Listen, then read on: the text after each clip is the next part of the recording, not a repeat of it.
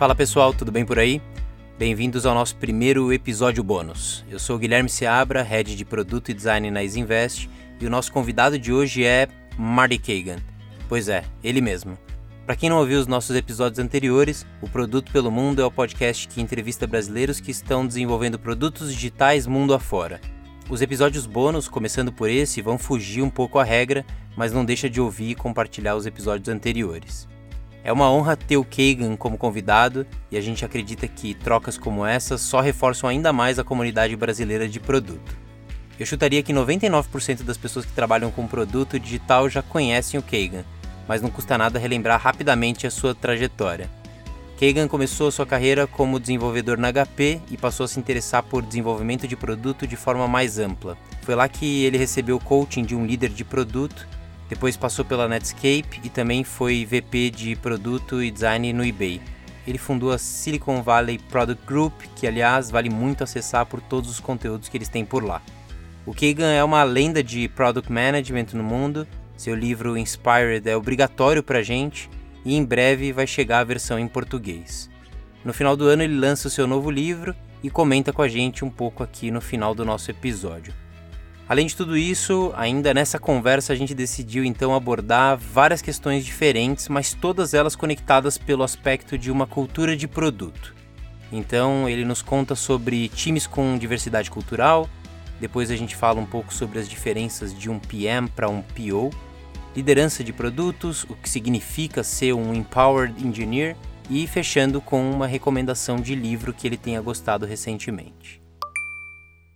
Antes de começar, eu quero lembrar da nossa parceria com a Terra, então não deixa de entrar no somostera.com e escolher entre o curso de liderança em produto, UX, Data Science, Marketing Digital ou qualquer outro usando o nosso código com 10% de desconto que vale até o final de julho. O código é Produto pelo Mundo Tudo Junto e os cursos valem muito a pena. Então vamos para o episódio. Todas as respostas do Kagan estão em inglês mas nos próximos dias a gente vai deixar a opção com legenda para quem preferir no nosso canal do YouTube, que é Produto pelo Mundo. Quem preferir pode alterar a velocidade do podcast pelo próprio tocador. Isso também pode ajudar. Não dá para começar sem agradecer ao Kagan por participar do Produto pelo Mundo. Sure, thanks for inviting me. Boa, agora sim. Então, a primeira pergunta que a gente fez foi bem ligada ao contexto dos nossos convidados aqui do podcast. A gente perguntou quais são as vantagens de montar times com pessoas de múltiplos países com diversidade cultural. First of all, one of the things we've learned is that when you're trying to innovate, when you're trying to solve hard problems in new and better ways, the more differences you have on your team, the better. Uh, just like I wouldn't want uh, I wouldn't want one team from just one little part of the world, one kind of person. We like teams of a mixture. We want different everything, different ways people think about problems, different cultures, different uh, educations, different problem solving approaches. These are the more differences, actually, the better. Uh, and there's a lot of evidence behind that too. This is really important. And one of the things I always thought was special about Silicon Valley. And by the way, this is not true in most of the United States, but in Silicon Valley, a typical product team has people from from China, from Russia, from Korea, from Mexico, from Brazil, from everywhere. Uh, it's it's normal, and I think that is part of its uh, what makes it special and I encourage companies all over the world to try to get more um, more women on their teams, more minorities on their team, more just more uh, different life experiences. Now, um, I've also been a big fan. You know, for a long time in the tech industry, basically all the products were invented in the U.S. and then just shipped to other parts of the world and and they were told, you know, this is it. You want to run it, fine. Uh, and I have always wanted, with an exception of, you know, that every once in a while a company in the U.S. would have some engineers outsourced at another country. They might be in Brazil, they might be in Israel, they might be in China, and but I think the real potential is actually to create products for those other countries by people in those other countries. So when I first started going to Brazil, which was which was quite a while ago now, about almost 15 years ago. Do you remember the company Locaweb? Oh yeah. yeah, Locaweb was really one of the first internet companies. Uh, of course, they were providing infrastructure like internet access, but they were a perfect time to do that in Brazil. And I was encouraging, though, that Locaweb build products for Brazilians. Uh, that's a really powerful concept. And and I think they did, and many other companies did. Of course, today there's many good companies in Brazil doing products for Brazil. And by the way, increasingly, company com, they're doing products for the rest of the world, uh, which is really the ultimate sign of success, where you could be anywhere in the world and produce products for anywhere in the world. So um, that's really leveraging because you really know your customers better. Legal. Aqui no Brasil a gente tem oportunidade para aumentar a nossa diversidade em vários quesitos. Mas eu também quis saber quais são os maiores desafios que ele vê em times assim. The benefits usually far outweigh the costs. The challenge, there are challenges always, of course. The challenges are when your product team is not located where your customers are. So, if we are a product team in uh, Sao Paulo and we want to build a product, however, for a team in Berlin, that's harder because we have uh, law. You know, I mean, we have video conferencing and things like that, but between time zone and language and culture differences, is harder. Um, we can overcome all of these things. It's none of them are fatal, but they all make it harder. And so we have to work harder around that. We have to communicate more. We have to do more video instead of phone and email and Slack and things like that. Depois dessa pergunta de aquecimento, vamos para um tema mais quente. Fiz três perguntas que giram em torno de Product Owners e Product Managers. Eu começo questionando se ele vê problemas na quantidade de pessoas que trocam seus títulos no LinkedIn de PO para PM sem entender a real diferença entre os dois papéis. Well, mostly that's a good thing that they're changing their title. Um, product owner is a ridiculous title to put on a LinkedIn profile. And I tell people all the time if they tell me they're a product owner, I'm like, really? Are you just a product owner? Your company pays you to be a product owner when they what they really need is a product manager. And so most people confuse uh, or many people confuse they they the job of a product manager includes the responsibilities on an agile team of a product owner but just a product owner is just a backlog administrator. So, what I hope you are seeing is that many people have come to understand this. They've gone to a product owner class and they know what it means to a product owner, but now they know that it's ridiculous to call themselves a product owner. That is much too small of a responsibility that what they really are is they need to learn how to be a product manager, which includes the product owner responsibilities. So that's what I hope you are seeing. Um, I know that not every case that's the way. In I've met some countries in the world, and I really think this is because of the translation from English. They think normally product manager is here and product owner is just down here but they think it's the other way around. They think that a product owner is a bigger job than a product manager, which of course is is not true. Boa. E será que ele vê impactos nas empresas? Será que elas mesmas deixam de refletir se o que elas têm são POs ou PMs?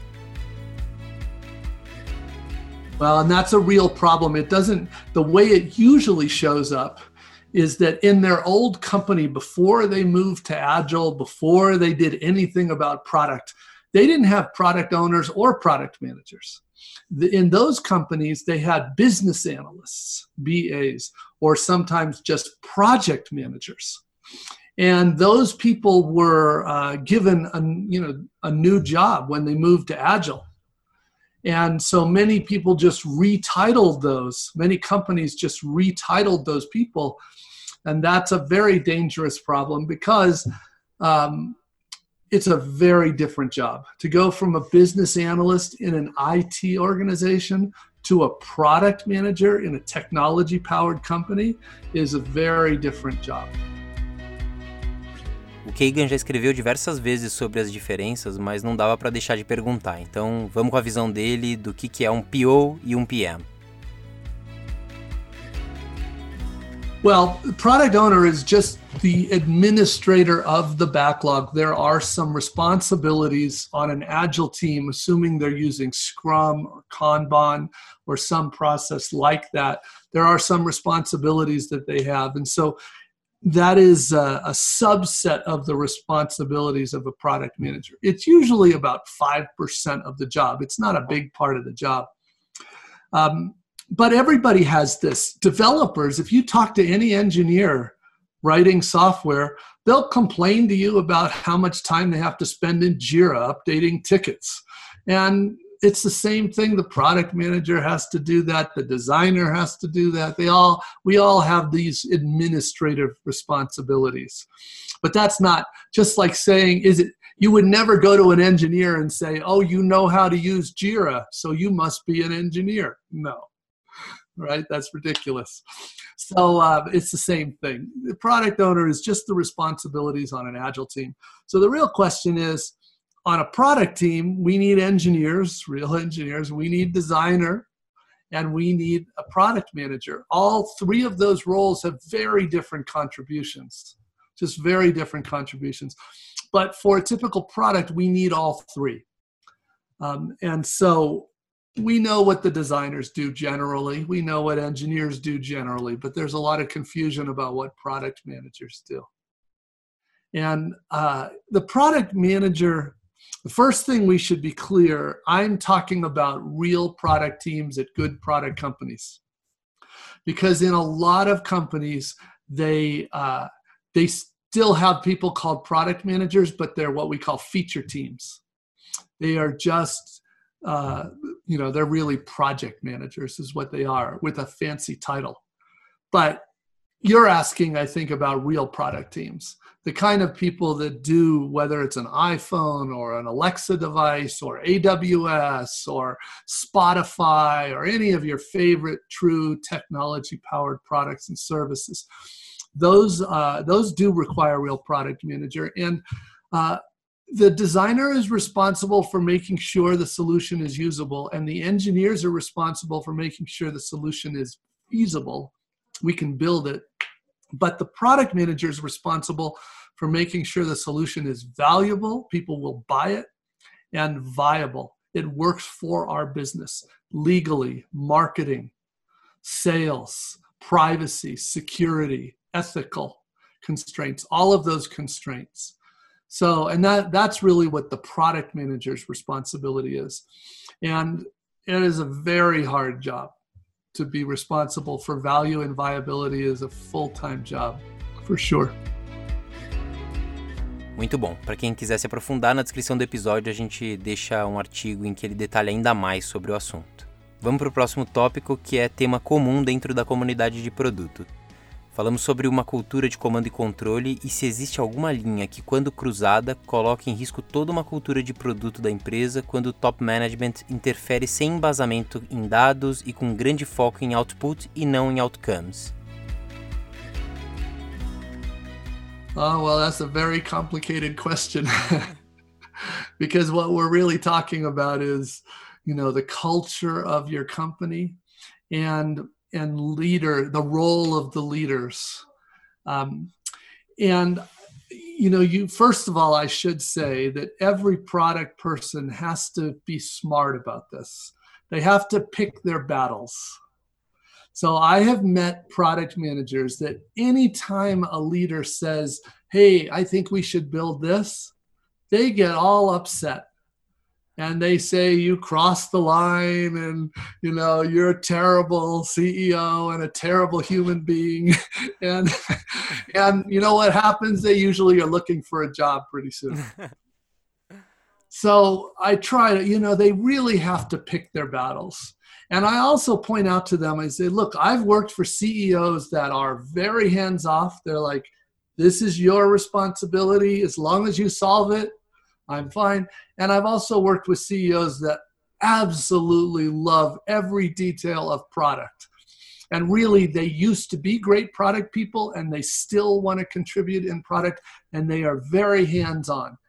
In my opinion, it's better to have the CEO that's very hands on, that wants to. And now we have to give those CEOs a way to work with us that's constructive, useful, so rather than what we don't really want them doing is coming in, you know, every Monday and saying, "This is what I want you to build this week," and I'll be back on Friday to see it. That's not really what we're looking for. But if they stop by even every day and say, "Hey, I did you see this article? Did you see this product that was just? Uh, what do you think? Do you think we should try that idea?" I'd love to see us try that idea. And if the next day or two days later the product manager says, Hey, come look at this prototype. We're trying out that idea. And it either works and we're like, This is awesome, or it doesn't work and we're like, Wow, good thing we only built a prototype instead of building a product. So it's really about creating that culture where product teams and the executive teams really understand the real contributions of each other and they work together to solve these problems rather than, you know, command and control. Eu confesso que eu gostei muito da resposta do Kagan, até porque eu acredito muito que a gente tem várias formas de criar um ambiente e uma cultura cada vez mais forte em produtos. Mas vamos manter o nosso foco na alta liderança. Eu comentei com ele que no Brasil ainda temos poucos líderes de produto no C-level das empresas. E perguntei qual a importância ele vê em uma liderança ainda mais forte em produtos. Over the last two years, this, what you just asked is what I think is the most important problem of all the problems in technology. Because it's not just Brazil, by the way, it's all over the world. We have a huge shortage of strong product leaders. A very big shortage. You have some great ones. I actually know some there, and uh, you, and there are great ones in San Francisco, in New York, in Berlin, all over the world. But there are many more that have no idea what they're doing. Hmm. Right? So, yeah. this I think is the biggest problem. And the reason I say it's the biggest problem is because if the leaders don't know what they're doing, there's no way for their teams to be successful. So we really have to get those teams uh, coached by good leaders. So my focus for the last two years and going forward is is the leaders. In fact, I um, just finished uh, another book. And that book is uh, it's it's not going to it's the publisher has it. It'll be a few months until it's out on shelves. But that book is aimed at leaders. It's meant to answer that question. And um, and i had leaders that i know and respect from all over the world review that book and I wanted to make sure it covered the things that really need to be covered because it's a very hard problem uh, to give the leaders all the knowledge they need. And um, I'm that's what I'm really hoping is the way we answer that question is we get many more leaders educated about how to be a good product leader. Muito bem, hora de falar sobre engenheiros e desenvolvedores. Esse tema não é novo nos artigos e apresentações do Kagan e eu pedi para ele explicar o que significa ser um empowered engineer. The most important thing if you want a good product team is to have empowered engineers. Now, it is also true that not every engineer cares about being empowered. But here's the thing that is much less common than people think it is. It is I do know some, so it is real, but it's quite rare. Most of the time, when up you know i'm told by a product manager or a vice president director of product that the engineers don't want to do this. And so i always say i want to talk to the engineers myself.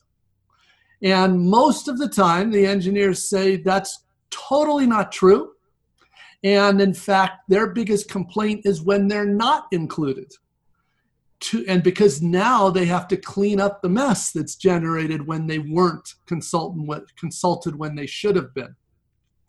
Now, what's really going on in those companies is a product manager or product leader that thinks that every minute of a developer's time should be spent coding. And they don't understand the importance of them inventing and not just delivering. And that is um, so most of the time, that's what it takes. Sometimes, though, the, the engineers tell me, you know, we don't really care. Just tell us what to build. And then I ask them, the next question I ask them is, when's the last time you actually visited a customer? And most of the time, the answer, by the way, is never. At best, months ago and I say, okay, you need to go to a customer like right away because that is the best way to get engineers motivated. Because when they see people struggling with their products and unhappy, they take it personally and they are very motivated to fix it. You can usually not stop them. And what they start doing is stop they stop trusting a product manager to tell them what to build because they realize that that doesn't usually work. And instead, they get interested in seeing the customer issues themselves, which changes that mindset. And like I said, once in a while, though, that's not it. They just don't want to do it, which is fine because unlike product manager and designer, we have somewhere between two and 10 engineers on a product team. And all we need is one that is a senior tech lead, like we're talking about, that cares about customers. And as long as we have that, we can do a great product.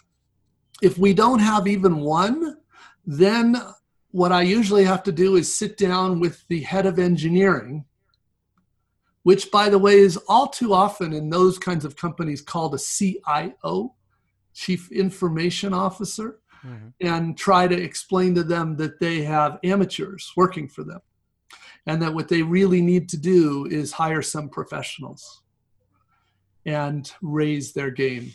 And that's really the difference between a vice president of engineering and a CIO. Recentemente, o Cagan postou que o seu livro Inspired é para product managers e times de produto, e que Empowered vai ser para líderes de produto. Eu perguntei o que, que ele podia revelar para os nossos ouvintes sobre o novo livro que vai ser lançado em dezembro.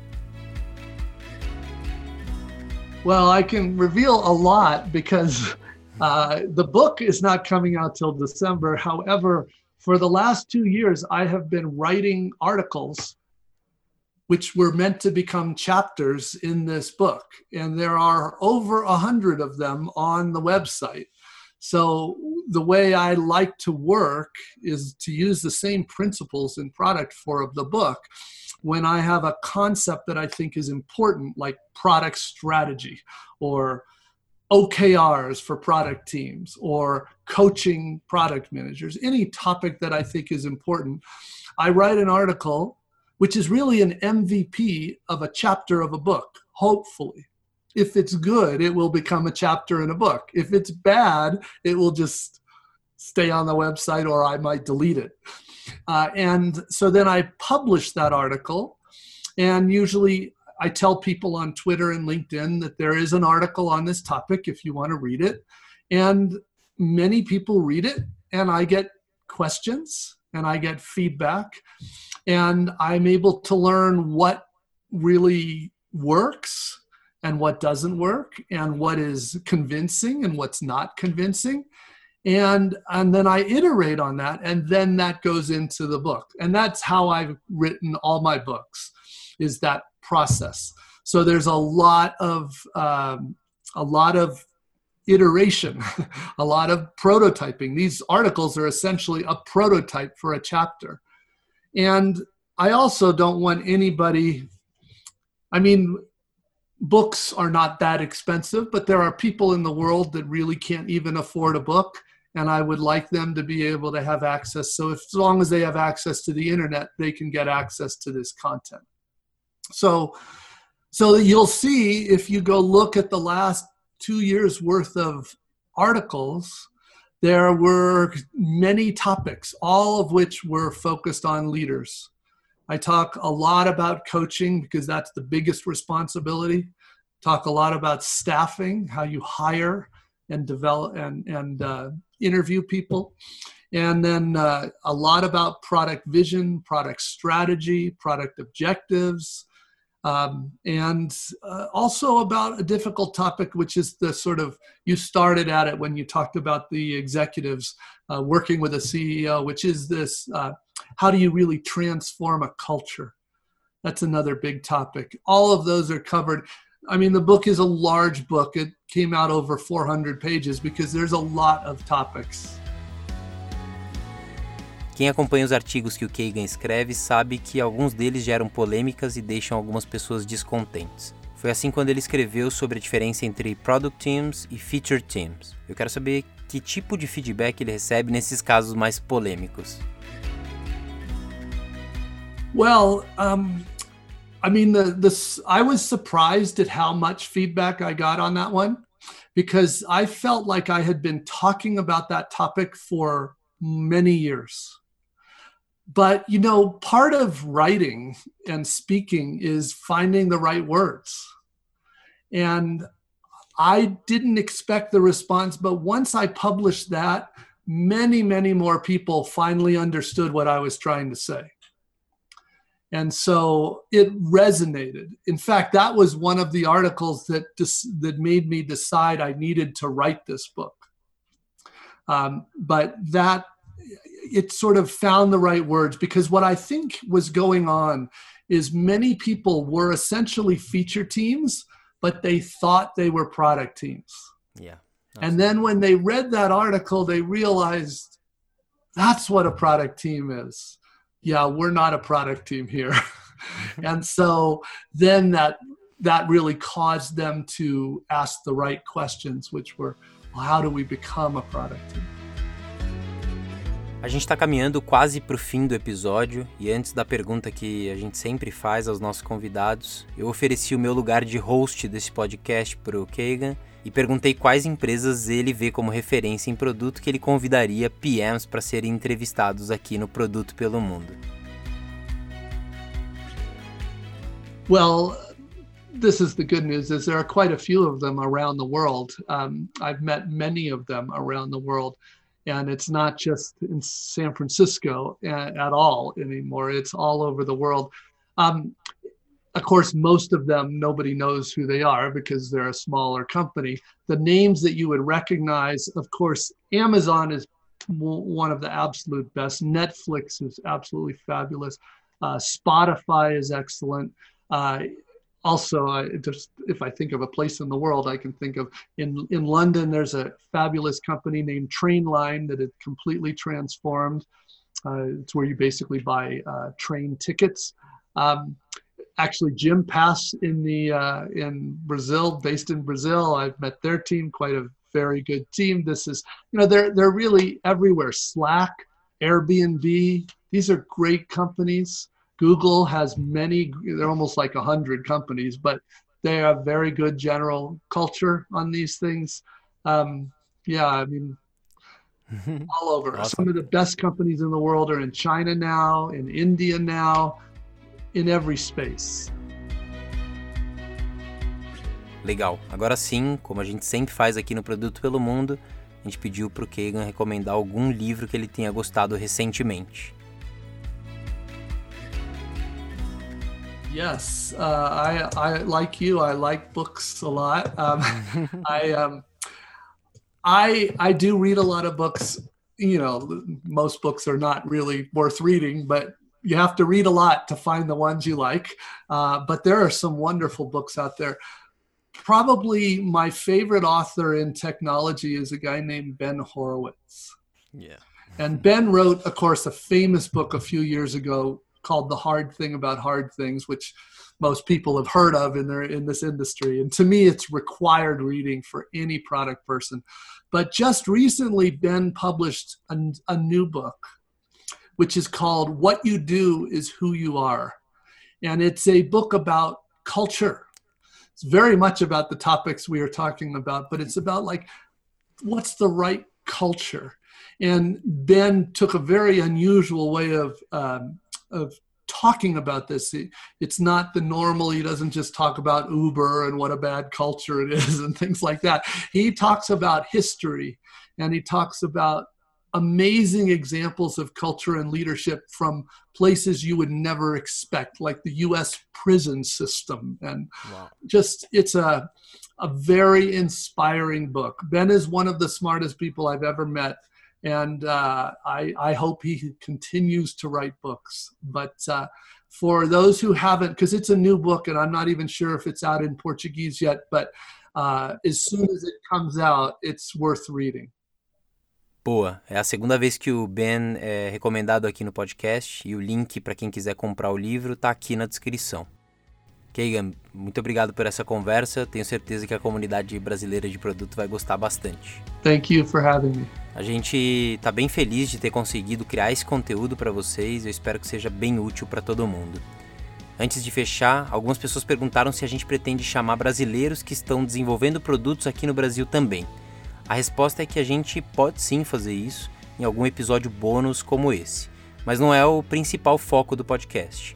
Até porque existem outros podcasts que são muito bons de produto que já fazem isso muito bem.